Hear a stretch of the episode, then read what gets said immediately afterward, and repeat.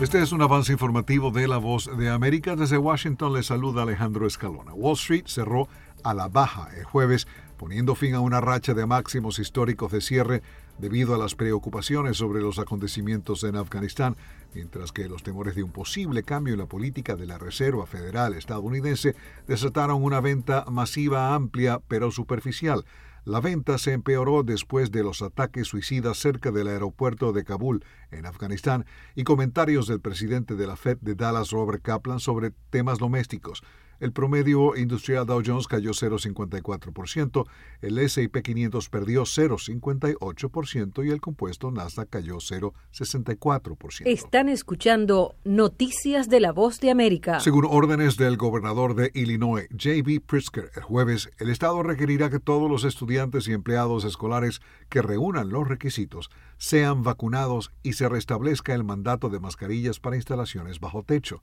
Pritzker, un demócrata, emitió la nueva política en medio de un resurgimiento de casos de COVID-19 impulsados en gran parte por la variante Delta del coronavirus y el creciente número de casos en los que personas ya vacunadas resultan infectadas.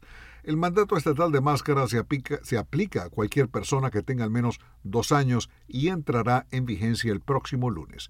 Pritzker agregó que todos los empleados escolares exentos de la vacuna por razones religiosas o de otro tipo serán evaluados al menos una vez por semana. A continuación, un mensaje de servicio público de la voz de América.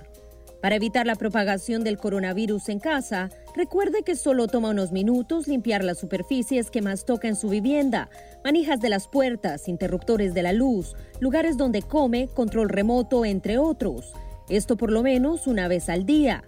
Este fue un aviso de servicio público de La Voz de América. La empresa startup de oficinas compartidas WeWork dijo el jueves que ganó un contrato federal estadounidense para brindar opciones de trabajo flexibles a los empleados gubernamentales del país, ya que un aumento en los casos de COVID-19 ha llevado a muchos empleadores a reconsiderar un regreso completo de los trabajadores a sus oficinas tradicionales. La pandemia ha marcado un cambio desde el lugar de trabajo tradicional hacia un modelo más híbrido, donde los empleados tengan la flexibilidad de trabajar desde oficinas, espacios de trabajo conjuntos, áreas públicas o desde sus lugares de residencia. Fue un avance informativo de La Voz de América.